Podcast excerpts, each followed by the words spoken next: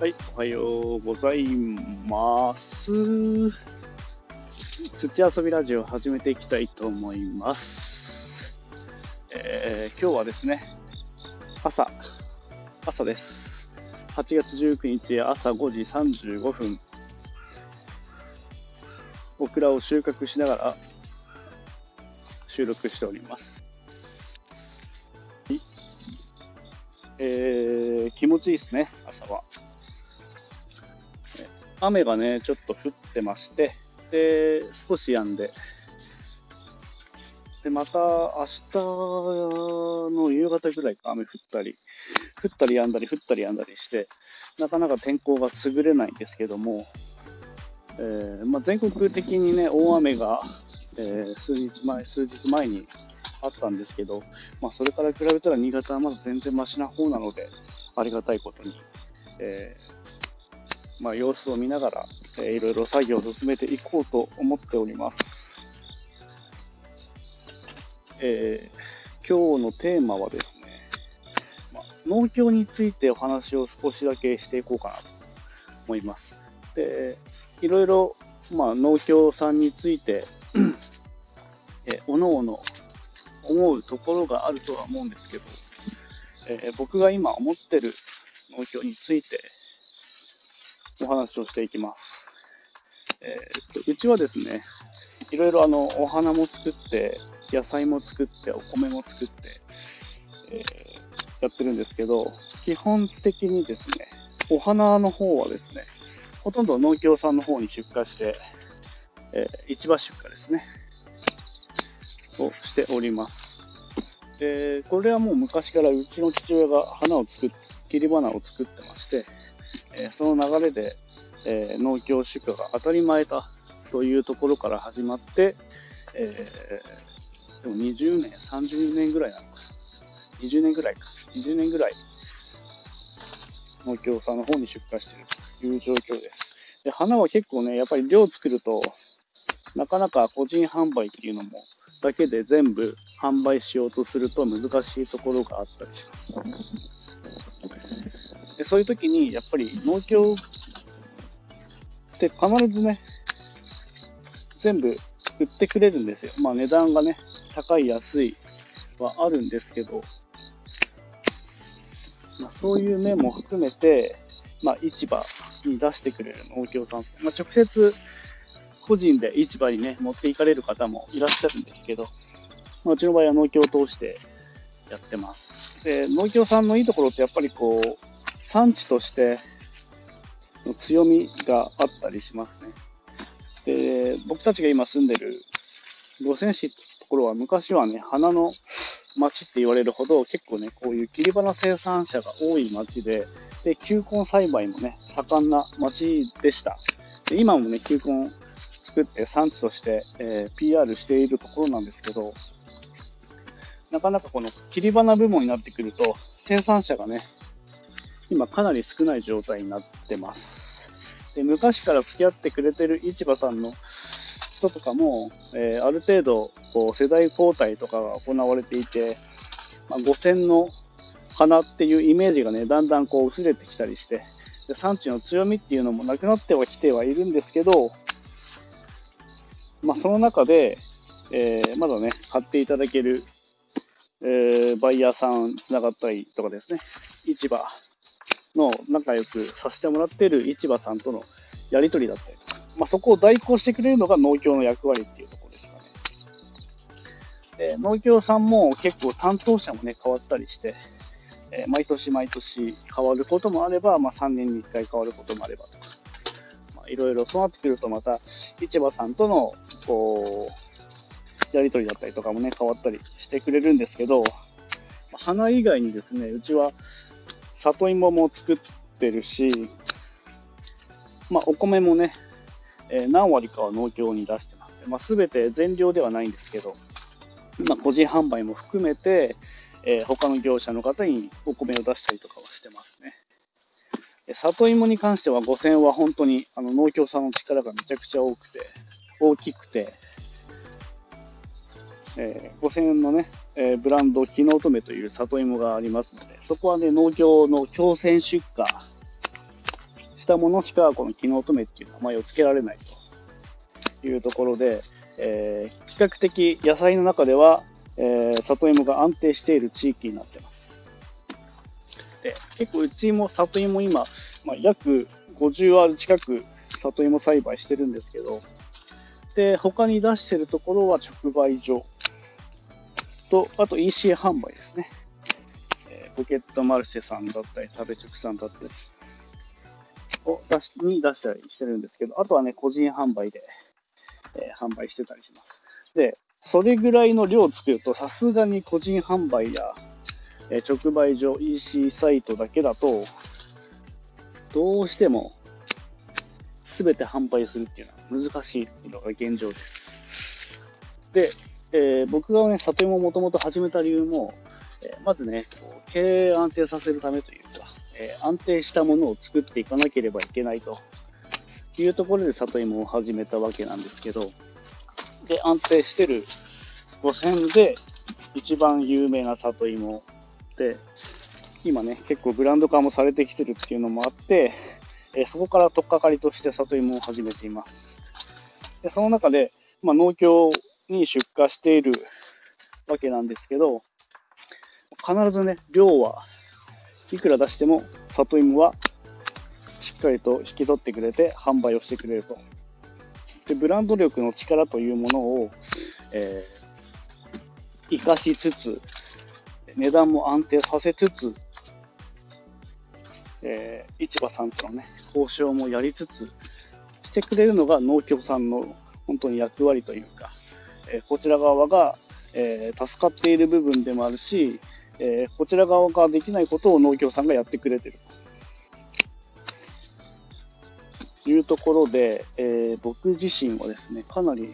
え今農協さんが倒れてしまったら、僕の経営も倒れてしまうっていうぐらい、まあ、農協さんとは、えー、とてもいい付き合いをさせていただいております。で、割とですね、地域性によって、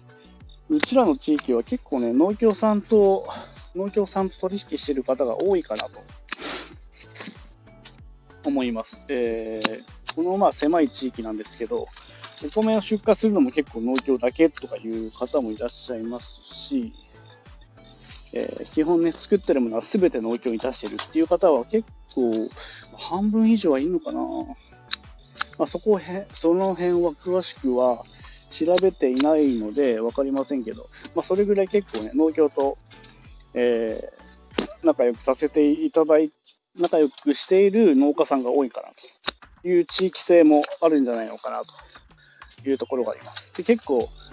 ツイッターとかね、インスタグラムとか見てても、まあ、全く農協出荷しないっていう方もね、中にはいらっしゃったりします。で、その人のやり方もね、すごく面白いやり方してるなとか、いうのもあったりして、で、その地域にもよっても農協のね、こう、良し悪しみたいなものが出てきたりするんですよね。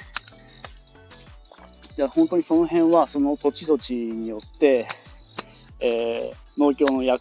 こう、やってる役割だったりとか、メリット、デメリットがあるとは思います。て、各々のね、やり方があって、それはそれで本当に素晴らしいことだなというふうにも思っております。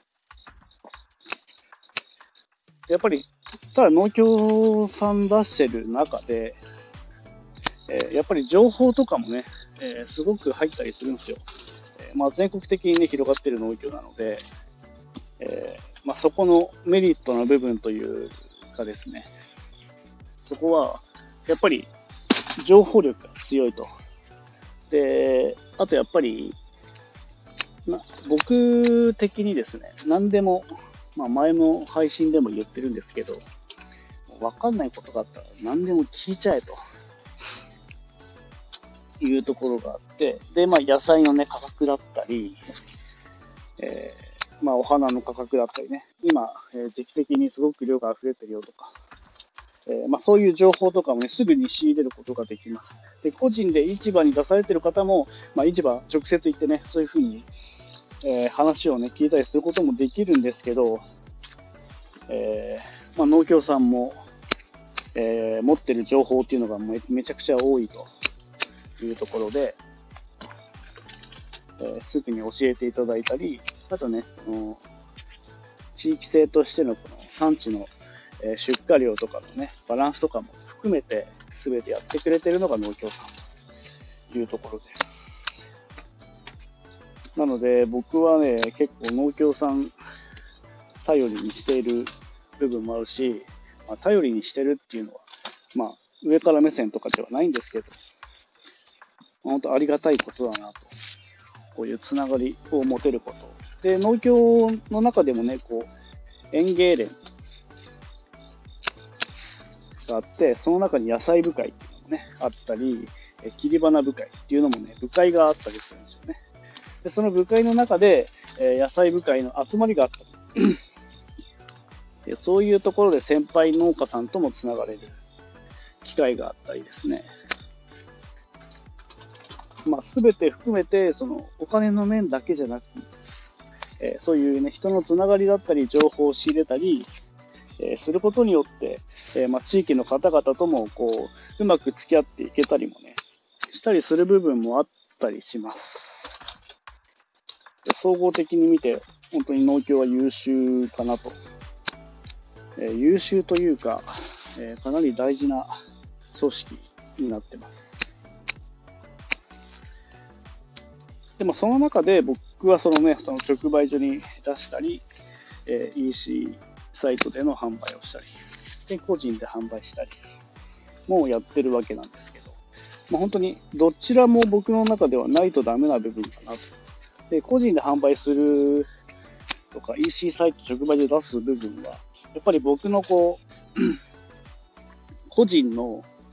えー、まあ、力というか、そこを試したいっていうのもあったり、えまあ、今後生きていく上で、飯を食っていく上で、えー、お客様とのこうコミュニケーションだったり、え、お客様への対応だったり、え、そういう部分の勉強としてやってる部分もあるし、何よりそれが一番楽しい部分でもある